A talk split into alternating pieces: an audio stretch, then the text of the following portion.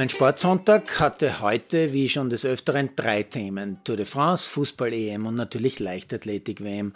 Und alles irgendwie durch die Familie mitgeprägt. Da war einmal am Vormittag auf, auf OF Sport Plus die rund dreistündige Zusammenfassung des zweiten Wettkampftags bei der Leichtathletik-WM in Eugene.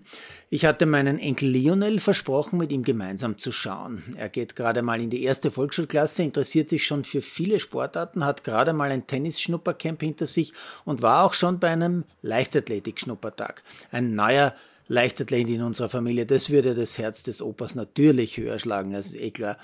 Das war und ist immer noch meine kleine Welt. Laufen, springen, werfen, die Grundlagen jedes Sports. Ich habe ja vor zwei Jahrzehnten alle meine Kinder zum Kinderzehnkampf verdonnert, unter Anführungszeichen, wobei sie sagen alle heute, es hat ihnen damals wirklich viel Spaß gemacht. Anstelle von Leichtathletik äh, sind es dann allerdings eine Handballerin, eine Beachvolleyballerin und ein Basketballer geworden. Soweit ein Hauch Familiensportgeschichte, jetzt aber endlich zur Leichtathletik-WM in den USA. Gemeinsam mit Leo habe ich unter anderem natürlich das 100-Meter-Finale verfolgt. Für Lionel schon alleine deshalb spannend, weil da gleich vier Amis im Finale standen und Leo ist ja auf Hawaii geboren, also auch ein bisschen US-Fan. Naja, und drei der vier Amis haben das Rennen dann beherrscht. Der Sieger heißt Frederick Lee Curley, geboren in Taylor in Texas, schon 27 Jahre alt und ursprünglich eigentlich ein 400-Meter-Spezialist und als solcher auch schon bei der Weltmeisterschaft 2019 Weltmeister mit der US 4x400 Staffel. Bei den Olympischen Spielen in Tokio war er dann im Vorjahr schon Silbermedaillengewinner über die 100 Meter und seit heute Nacht darf er sich zumindest eine Zeit lang als aktuell schnellster Mann der Welt bezeichnen. Beeindruckend war das Highlight der Leichtathletik vor allem auch, weil die anderen beiden Amis im Rennen immer vor Kerley waren, bis zur Ziellinie. Da hatte der Texaner den Fuß vorne. Siegerzeit 9,86, nicht ganz so berauschend. Bracey wird Zweiter mit 9,88 zeitgleich vor Brommel. Was ich meinem Enkel übrigens nicht so recht begreiflich machen konnte, war die Tatsache, dass unmittelbar vor der Vorstellung der acht Finalisten zwei Jagdbomber im Tiefflug über das Stadion gedonnert sind. Naja, sportlich wertvoller waren da schon meine Erklärungen an den Junior über die Weitspringer. Da hat zum Beispiel ein junger Schweizer Bronze gewonnen, den Leo und ich schon als Zehnkämpfer gesehen haben, in Götzis nämlich, auch im Fernsehen natürlich. Da hat Simon Ehammer äh, Platz 3 belegt. In Götzis ist er unfassbare 8,45 Meter weit gesprungen. Die beste Weite, die jemals ein Zehnkämpfer erzielt hat. Und mit so einem Sprung hätte er heute sogar Weltmeister werden können. Den Titel hat sich aber der Chinese Wang geholt mit 8,36 Meter im letzten Versuch. Der hat dann gleich zu heulen begonnen.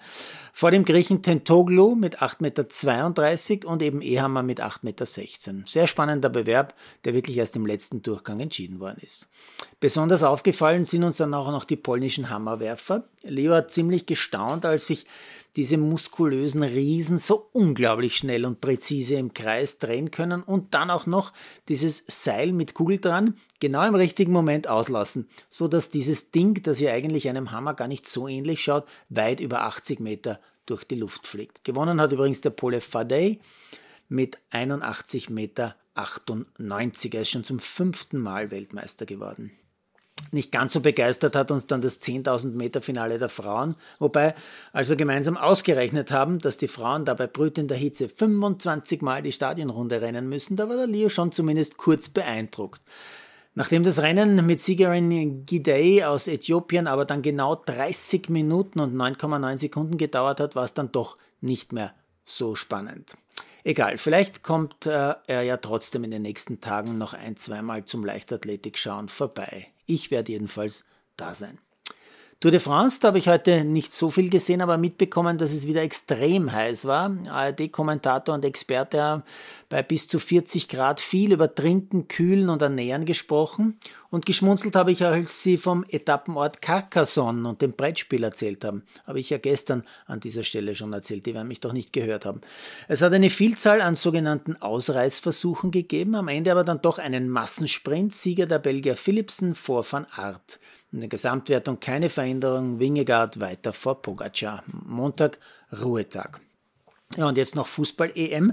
Da habe ich beim Match Schweiz gegen Holland nach rund 20 Minuten für mich endgültig entschieden, diese Art von VAR, also von Video Assistant Referee, ist wertlos. Diese, sage ich, weil grundsätzlich ist es eine gute Idee. Aber äh, da pfeift die Schiedsrichterin einen Elfer für Holland und schon in der ersten Zeitlupe sieht man, dass definitiv keiner ist. Trotzdem dauert es gefühlt eine Ewigkeit, bis man im Kammerl dann irgendwie keine Entscheidung trifft, sondern erst die Schiedsrichterin hinausholt zum Videostudium. Dauert wieder. Sie gibt dann den Elfer zum Glück nicht, aber dass sich die Dame das extra draußen nochmal anschauen muss, anstatt der klaren wahre Entscheidung, das verstehe ich überhaupt nicht. Es waren dann übrigens noch drei weitere wahre Situationen in beiden Spielen, die ewig gedauert haben.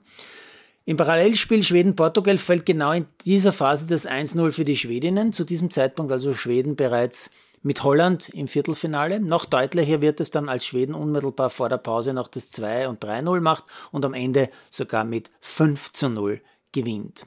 Bei Schweiz-Holland ist erst in der zweiten Spielhälfte ein bisschen was los gewesen. Zuerst 1-0 Holland, aber ein Eigentor der Schweizerinnen eigentlich. Gleich darauf Ausgleich Schweiz, Stangenschuss Schweiz, aber kurz vor dem Ende dann geht's ganz schnell. 2-1, 3-1, 4-1 für die Niederlande. Das heißt, Niederlande im Viertelfinale gegen Frankreich, ganz hart. Schweden muss noch warten. Und zwar ab Montag Italien, Belgien oder gar Island noch den Aufstieg schafft. Alle drei haben es drin. Ich werde es mir auf jeden Fall anschauen.